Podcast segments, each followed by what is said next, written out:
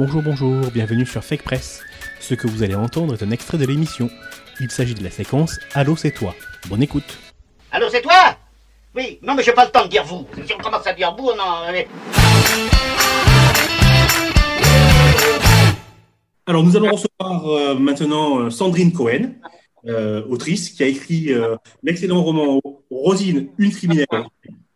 Euh, elle est avec nous. Bonsoir, bonsoir Sandrine. Bonsoir Christophe. Merci d'avoir accepté l'invitation de, de Fake Press et de, et de, rendu- de Radio Campus. On, on va discuter un petit peu de votre livre euh, en détail, de ce qu'il ra- de ce qu'il raconte, de, de ses personnages. Mais, euh, mais avant, j'ai une question simple et basique, comme je dis euh, d'habitude. Bonsoir, qui êtes-vous? En quelques mots? On fait guère plus compliqué comme question quand même. Christophe, désolé, mais euh, qui êtes-vous? Alors donc, euh, je, je- suis Sandrine Cohen et euh, dans l'ordre et dans le désordre, euh, je suis comédienne de moins en moins, scénariste, réalisatrice de documentaire et de fiction et nouvellement donc romancière. Euh, voilà, avec le premier roman euh, qui s'appelle Rosine, une criminelle ordinaire, donc, euh, dont on va parler aujourd'hui et qui fait l'objet de ça. Et voilà, je suis aussi une mère, ça aura son importance dans la suite, je pense. Et puis, et puis voilà, et chez moi, en fait, je dirais que tout est lié. Donc en fait, tout est prétexte pour moi à raconter des histoires et à donner, partager ma vision du monde. Voilà. Alors, juste- alors, euh, justement, on- on- en regardant votre site internet, donc qui est sandrinecohen.com, on mettra le lien sur, euh, sur le site de la radio et sur le site de, de, de Fake Press. Euh, donc, on peut voir un petit peu les thèmes que vous abordez dans, dans- que vous abordez, pardon, dans, dans les documentaires. Euh, si je vous dis euh, le, le thème principal de, de- de votre œuvre, que ce soit filmé ou, ou écrit, c'est la recherche de la vérité. Est-ce que ça vous va, ça? Euh, ça me va super bien. Vous avez drôlement, drôlement bien cherché. C'est- Ça me va extrêmement bien. Euh, je ne l'aurais pas forcément dit comme ça, mais ça me va extrêmement bien. ouais. Recherche de vérité. ouais. Alors, recherche de la vérité, ouais. Si je puis me permettre, avec un- une conséquence qui est du coup une quête de liberté. Une quête de liberté. Alors, on va en parler aussi de ça, parce que ça fait vraiment écho dans, votre livre. Euh, alors, justement, recherche de vérité, ça avait le lien aussi avec votre, avec votre héroïne, donc l'héroïne du livre Rosine, une criminelle ordinaire, qui est Clélia, et qui est une enquêtrice de, personnalité. Euh, enquêtrice de personnalité, en deux, trois mots, c'est quoi? Alors, une, enquêtrice de personnalité auprès des, tribunaux euh, de grande instance, c'est une femme ou un homme d'ailleurs, je pense. Enfin, moi, j'ai rencontré deux femmes qui, euh, qui, alors- qui intervient euh, à la demande de- de- de- d'un juge d'instruction. C'est-à-dire qu'en gros, il y a un crime et le juge d'instruction a deux enquêtes à charge. David, euh, vous, vous me dites si je me trompe. Mais en tout cas, pour moi, le, juge d'instruction a deux, enquêtes à charge. L'une qui est l'enquête de preuve, euh, dont on parle très souvent, donc qui est l'enquête faite par les flics et qui doit prouver la culpabilité, euh, enfin trouver d'abord un suspect et ensuite prouver sa culpabilité, ce qui est d'ailleurs une singularité très française, euh, puisque c'est une justice qui repose sur la présomption d'innocence, hein, ce qui n'est pas le cas de la justice anglo-saxonne. Et, euh, et voilà. Et l'autre partie de l'enquête donc euh, diligentée par le juge d'instruction, c'est ce qu'on appelle une enquête de personnalité. Et euh, là-dedans, euh, il y a euh, le chapeau, donc l'enquêtrice de personnalité, qui va faire une recherche pour comprendre, euh, savoir qui, justement, qui était le criminel. Et euh, vous voyez que de temps en temps, qui êtes-vous? C'est très compliqué. C'est une question qui est très compliquée en réalité. D'abord parce que, euh, et on en parlera peut-être, mais en tout cas, à un moment donné, euh, Clélia, par la voix de Nathalie Meyer, l'avocate, estime qu'on peut tous être Rosine, c'est-à-dire qui peut, qui peut dire qu'il connaît tout de lui-même Euh, donc voilà, l'enquêtrice de personnalité, je, je parle d'une femme, mais encore une fois, ça peut être un homme, a pour charge d'éclairer la vie euh, de, ce suspect, euh, voilà, et, peut-être de montrer, en tout cas moi, mon, héro mon héroïne, mon enquêtrice de personnalité, elle cherche vraiment à comprendre quelles étaient les motivations profondes, qu'est-ce qui a permis le passage à l'acte en fait, qu'est-ce qui fait que quelqu'un d'ordinaire euh, peut à un moment donné basculer dans le crime.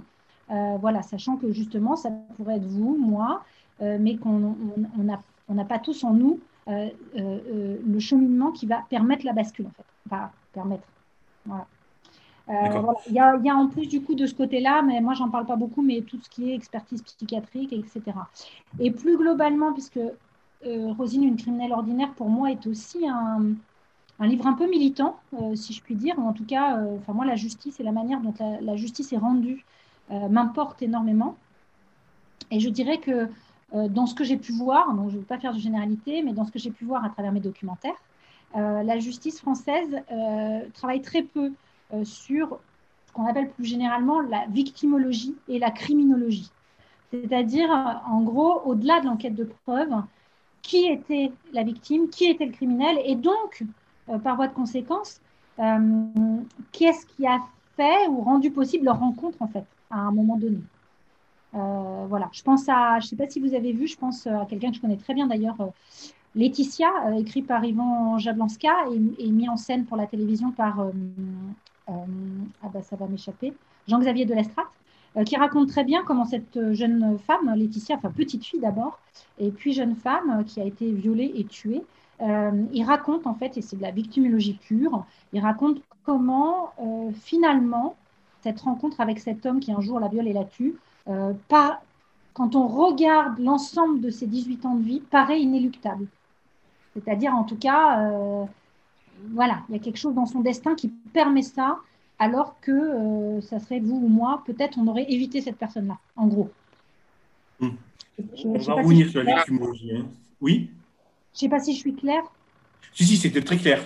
Oui, Mais on va revenir aussi sur cette, sur cette, sur cette, sur cette notion-là euh, de victimologie. Ça m'a, ça m'a, euh, ça secoué un peu, mais. Euh... C'est interpellé. Ouais, c'est ça, c'est le mot que je cherchais, merci. Euh, alors, on va, on va déjà. Euh, l'histoire, c'est quoi? Donc, c'est Clélia, enquêtrice de personnalité, qui va enquêter sur Rosine, donc, qui vient de, de, noyer ses deux, ces deux petites filles. et le premier truc qu'on remarque, déjà, c'est le titre Rosine, une criminelle ordinaire. Et quand on sait que Rosine, donc, elle, tue ses petites filles, ça paraît un petit peu antinomique. pour vous, du coup, c'est quoi une criminelle ordinaire? Eh ben Justement, en fait, euh, alors si je peux faire un point un peu rapide sur, euh, sur, la genèse de Rosine, une criminelle ordinaire, c'est que euh, j'ai eu l'occasion de, d'écrire et de réaliser trois documentaires sur ce qu'on appelle des, sont des enfin, sont des documentaires sur ce qu'on appelle le fait divers, les faits divers, donc les crimes de proximité. Euh, c'est ce qui fait le gros du fait divers. Euh, ça, aussi, c'est très intéressant. C'est-à-dire qu'en fait, 85% des crimes sont des crimes de proximité. C'est-à-dire que 85% des gens qui, qui, meurent euh, parce qu'on les tue sont tués par leurs frères, leurs sœurs, leur père, leur mère, leur, leur avocat, leurs voisins, leur maîtresse, leur mari. Enfin, voilà. Euh, donc, euh, je dis ça parce qu'en fiction, en fait, on, s'occupe surtout des 15%, donc euh, du plus, du plus petit nombre. et là, on va être dans des serial killers ou dans des choses très voilà, de, de, grand banditisme. Et c'est pas ce qui fait la criminologie comment, ordinaire, justement. Et la première cause, j'y tiens, la première cause de, crime, de crime de proximité, c'est l'infanticide. Donc, donc c'est beaucoup moins monstrueux au sens euh, extraordinaire, malheureusement, évidemment, qu'on ne le croit. Euh, voilà. Et, du coup, euh, comme j'ai fait ces trois documentaires, je me suis vraiment intéressée, pour le coup, à qui étaient ces gens qui avaient tué et, et qu'est-ce qui les avait amenés à, faire ça? Et je les ai rencontrés. Il se trouve que je les ai rencontrés. Enfin, pas Anthony Paga, qui d'ailleurs est, euh, je ne sais pas si on, peut le dire, mais enfin, sa sœur, euh, je suis restée en contact avec sa sœur et elle m'en voudra pas du tout. Euh, l'affaire Damien Préjean qui ouvre le livre est en fait un hommage véritablement à ce, à ce jeune homme qui a tué sa grand-mère pour prétendument 450 euros. Et euh, il avait 18 ans, il a été condamné à 30 ans de prison euh, sans circonstances atténuantes, ce qui veut dire qu'il n'a pas le droit de sortir avant. Donc euh, moi, par exemple, moi en tant que personne, vraiment, soudain, je me dis, mais qu'est-ce que c'est que cette justice?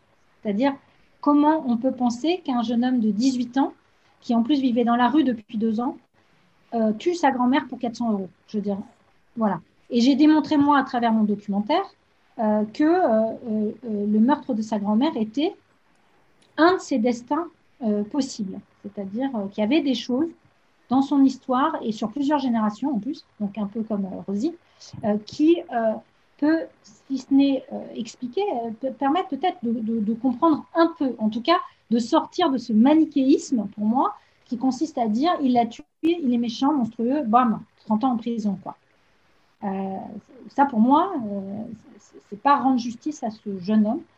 Et je me suis rendu compte que les trois personnes en question, donc, euh, que je peux citer, ils sont sur mon, enfin voilà, les documentaires sont en ligne. Hein, donc c'est Manuela Cano, Manuela Gonzalez, puis Franz Diegelman, puis Anthony Paga, étaient des gens que j'ai rencontrés vraiment et qui bah, vraiment ressemblent à vous et moi en fait.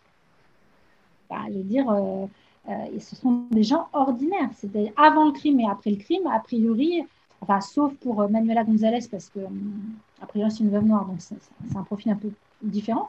Mais en tout cas, Anthony Paga ou Franz Diegelman, hein, avant le crime, ils étaient border parce qu'ils avaient une vie un peu effectivement singulière, mais ils étaient, vous les croisiez dans les magasins, c'était des gens ordinaires. Ils basculent dans le crime et j'ai envie de croire et je pense qu'après, euh, euh, justement, une, justice euh, rédemptrice permettrait, euh, ou réparatrice permettrait que ces gens-là redeviennent des gens ordinaires, en fait.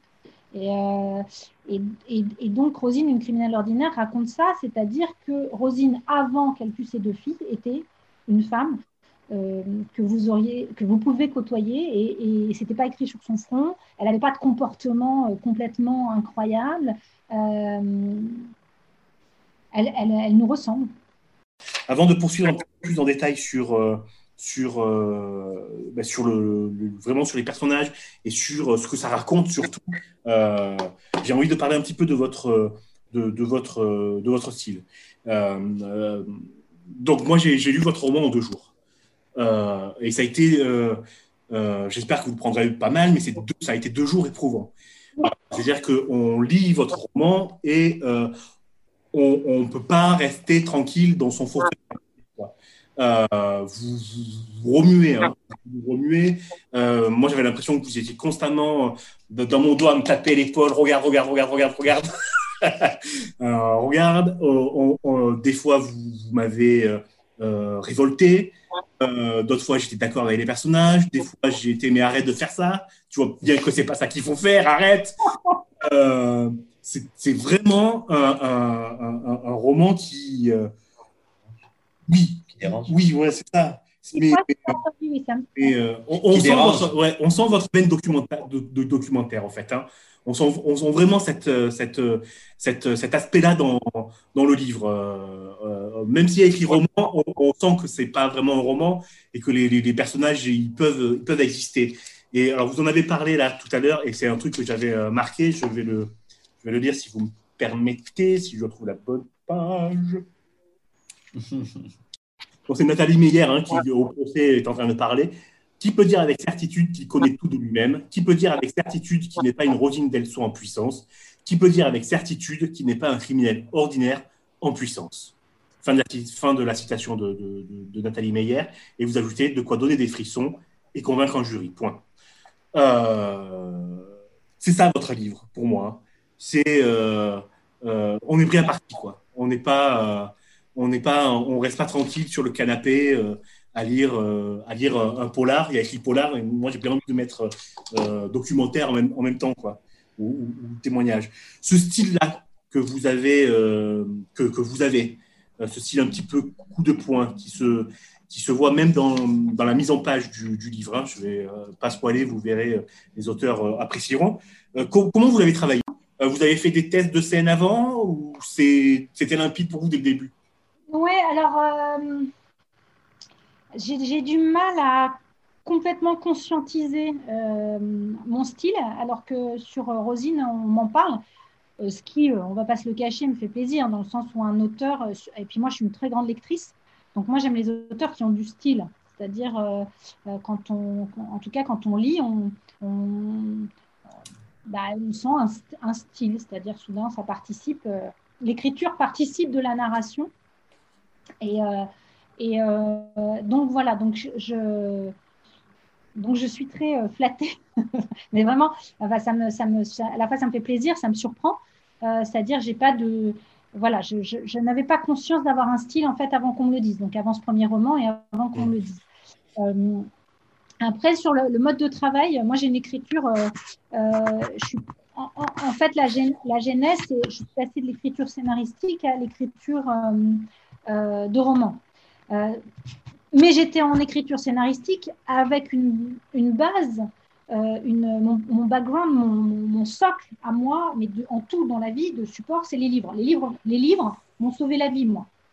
Les livres euh, m'ont aidé, euh, m'ont sauvé la vie.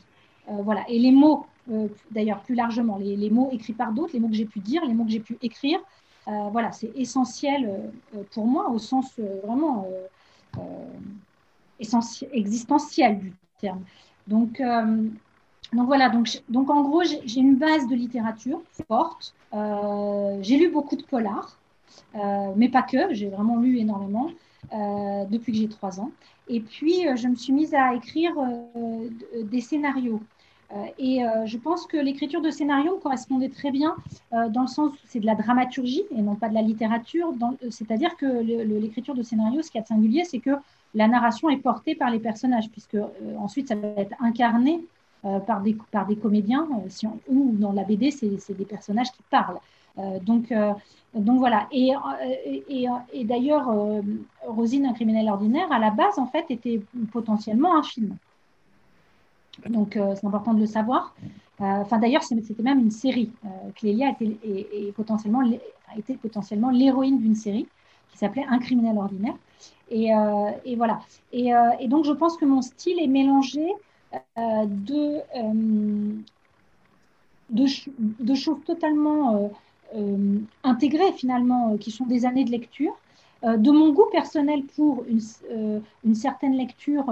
par exemple, moi, le, dernier livre qui m'a choqué, marqué dans le bon sens du terme, c'est Love Me Tender de Constance Debré, qui a un style extrêmement coup de poing. Donc, quand vous me dites que j'ai un style coup de poing, juste, ça me fait super plaisir parce que j'associe quelque chose. Euh, voilà, il y a un mélange de qui je suis, je crois, euh, qui je suis devenue en tout cas. Euh, c'est-à-dire que j'ai appris à, Enfin voilà, je, crois que je... un jour, quelqu'un a dit il y a deux, choses qu'on ne peut pas t'enlever, c'est l'engagement et l'intégrité. voilà. Et donc, moi-même, je, pense que j'ai un côté, des fois en tout cas, on me le renvoie. Donc, je pense que j'ai un côté, je peux avoir un côté direct donc, euh, je ne passe pas par des fioritures. Voilà, là, même là, je vois bien en discutant avec vous, avec le lien que vous, vous, créez, ben, je, suis, je, vous dis la, vérité, d'ailleurs, si je reviens à la première chose. Euh, donc, euh, donc, il y a ça qui compte, je pense. Et puis, le mélange avec l'écriture scénaristique, c'est-à-dire d'écrire un roman, j'imagine en tout cas, très porté par mes personnages et très actionnistes, c'est-à-dire euh, c'est eux qui, mènent l'action, même si l'action est menée par des pensées intérieures d'ailleurs. Et c'est mon boulot d'auteur que de les amener pour mes, pour mes héros et donc de vous les faire partager. Et donc peut-être, euh, peut-être que c'est ça Christophe aussi, euh, bah, que vous, vous entendiez vos propres pensées intérieures face au dialogue intérieur de, des, des, héros. Alors, vous voyez là, cette discussion, c'est vraiment ce que, ce que, j'ai adoré dans votre roman. C'est-à-dire que euh, ça ouvre vraiment la, ça ouvre vraiment la, la, réflexion et, ça nous positionne, nous, par rapport à, à, ce qu'on croit de, de, ce qu'on attend de, de, de, la justice. Quoi. C'est une forme naturelle. Oui, voilà, exactement. C'est que je me suis posé ces, ces, ces questions-là qui, qui, qui, pour moi, coulaient de source. Et en lisant de votre roman, je, j'ai tout remis en cause et j'ai réfléchi à ces, à ces, à ces, à ces notions-là. Et, euh, et ouais, c'est vraiment, vraiment, vraiment super. Je, vais lire. si je puis me permettre, euh, parce qu'effectivement, euh, une des choses de, ce roman, c'est aussi ce prétexte d'un polar qui, n'en est pas un, puisqu'on connaît le criminel tout de suite, en fait. Hein. donc, oui. Donc la, la, question du polar, en fait, le suspense porte effectivement sur qu'est-ce qui. Qui est Rosine qui est, Voilà, qui est Rosine, exactement. Pourquoi elle a fait ça Pourquoi elle a fait ça Et mais effectivement, il y a en dessous euh, quand même, euh, une phrase récurrente d'ailleurs, c'est euh, juger, c'est comprendre. C'est-à-dire que c'est quand même un livre qui, euh, qui pose aussi, euh, c'est là où je parle de, livres un peu, euh, enfin c'est mon éditeur qui a fini par me dire, Jean-Louis Nogaro, que je salue, comme ça, j'adore, qui m'a dit, mais en fait c'est un livre militant, mais oui, c'est-à-dire que je, je, suis intimement, c'est mon intime conviction, intimement convaincue que, que juger c'est comprendre. Et que de fait, la justice aura beaucoup plus de de poids, en fait, dans l'évolution de la société et donc dans la diminution des crimes, puisque normalement c'est le but, euh, si on comprend et non pas si on fait que punir. Alors ça me fait une super transition avec l'extrait que, je vais vous, que je vais vous lire maintenant. Rosine son crime pour comprendre. Son crime n'était pas inutile, il a servi à remettre la vie là où elle devait être. C'est ça le paradoxe du crime quand il est assumé et compris. Il remet la vie là où elle doit être. Je trouve cette phrase super forte. Euh, en, gros, vous avez la vie, alors, vous avez vécu une vie euh, terrible, euh, elle est à l'envers, et le crime, ben, c'est votre seul échappatoire, en gros, pour remettre votre vie à l'endroit. attention, le crime, comprendre votre acte. C'est le seul échappatoire pour mettre le, crime à l'endroit. Et ça me fait, ça m'a fait écho à une phrase que, que, vous dites un peu plus tôt sur sur, euh, sur l'affaire Courgeot, où, vous, dites que là, il n'y a pas eu ce travail-là que Clélie a fait dans votre roman de, recherche de, vérité. Et du coup, euh, je me suis dit, mais du coup, euh, Courgeot, pour vous, vous dites que, c'est un crime qui n'a. C'est une explication, une vie qui n'a pas été remise à l'endroit, en fait. On ne sait toujours rien sur cette, cette femme-là. C'est bien ça? Oui, absolument. C'est-à-dire que. Alors, merci de citer ça, qui est en plus quelque chose que enfin, en tout cas, il y a une personne qui, a été expliquée, euh, euh, c'est-à-dire comment peut-on penser qu'un crime pourrait être utile? Donc, merci de, le dire. Donc, il est évident qu'un crime utile, ça ne veut pas dire qu'il faut tuer. Hein. on est bien d'accord, hein, ce n'est pas le but. donc, donc mais en revanche, une fois que l'acte est là, une fois de plus, une fois que le crime est là, de toute façon, effectivement, il est là. Donc, une fois qu'il est là, qu'est-ce qu'on peut en faire? Et c'est euh, à ce moment-là que le crime devient utile si on l'explique, comme vous l'avez très bien dit, Christophe. Et effectivement, sur Courgeot, alors c'est mon point de vue, mais c'est le point de vue, enfin, c'est le point de vue de Clélia, mais c'est mon point de vue. Effectivement, je pense que cette femme qui a été jugée plutôt euh, dignement, d'ailleurs, hein, c'est-à-dire que pour la première fois, les assises ont pris en compte ce qu'on appelle le déni de grossesse. Euh, il y a eu un super film de fiction à ce sujet qui est euh, L'enfant qu'on n'attendait pas, qui vient de passer sur France 2 avec Alix Poisson, qui, avait incarné d'ailleurs euh, Véronique Courgeot euh, dans, une, dans un docu-fiction de, du même Jean-Xavier de Lestrade. On a à peu près les mêmes, les mêmes, comment, les mêmes endroits de, de, recherche ou de fiction. très, très beau film, mais qui, qui ne va pas non plus jusqu'à chercher pourquoi un déni de grossesse? Je veux dire, un déni de grossesse, effectivement, donc c'est euh, l'histoire d'une femme qui ne sait pas qu'elle est enceinte.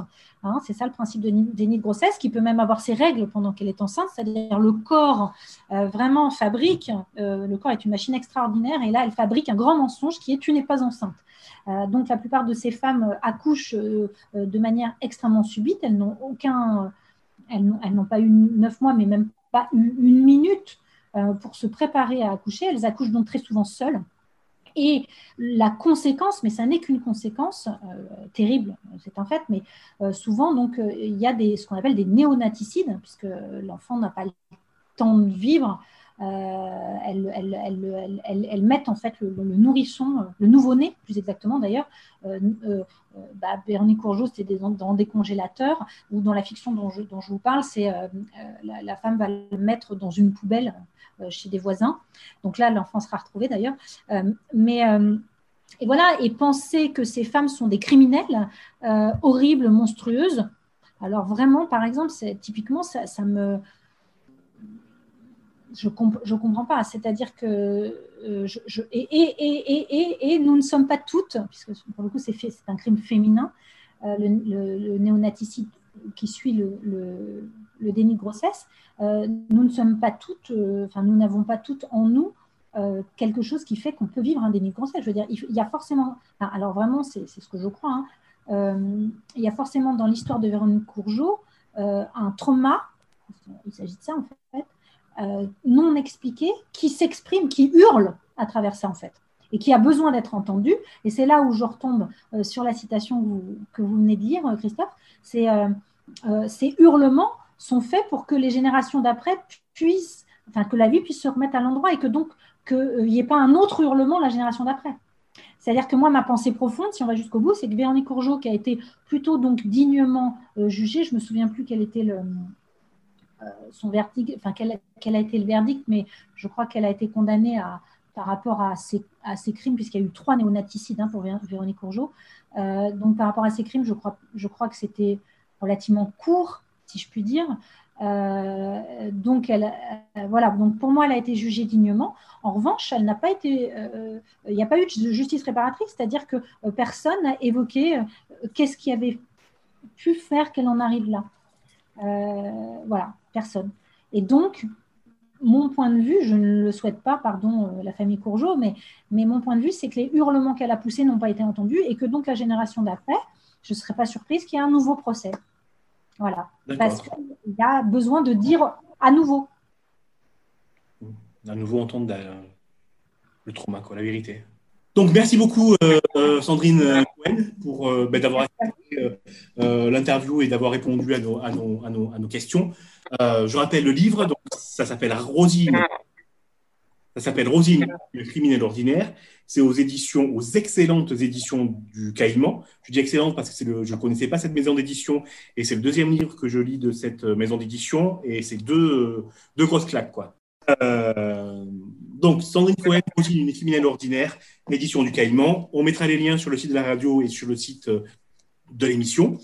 Euh, ben, merci beaucoup et à très bientôt, Sandrine.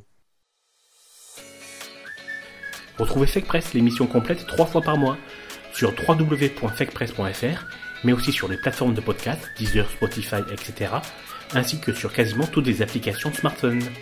N'hésitez pas à vous abonner. À bientôt!